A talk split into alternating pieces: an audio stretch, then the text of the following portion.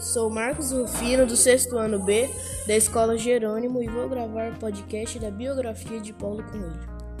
É um, escritor, é um escritor brasileiro de romances, ficção, investigação, investigação policial, temas místicos e autoajuda. É um dos, é um dos autores mais vendidos do mundo. Foi eleito para a cadeira, num, a cadeira número 21 da Academia Brasileira de Letras.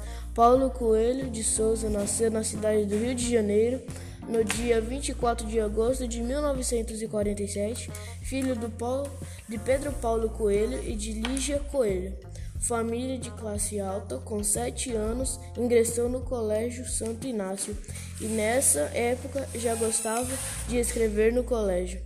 Paulo Coelho participava de concursos de poesia e de teatro. Foi um adolescente problemático e em atritos com os pais, que não queriam que ele fosse um escritor, chegou a ser internado várias vezes em um hospital psiquiátrico.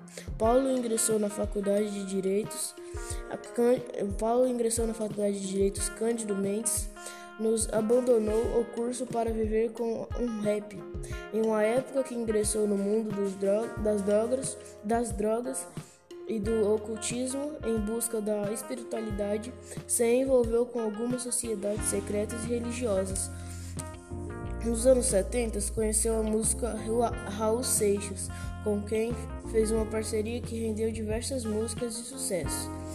Para o cantor, entre elas Gita e Eu Nasci há 10 mil anos atrás, e El Capone. Antes de se dedicar à literatura, Paulo Coelho foi ator de direito de teatro e secretaria de redação do jornal O Globo. Em 1986, Paulo Coelho decidiu viajar pela Europa e fez a peregrinação do Caminho do Santiago de Compostela. Na Espanha, partindo da França, percorreu 800 quilômetros até chegar ao destino.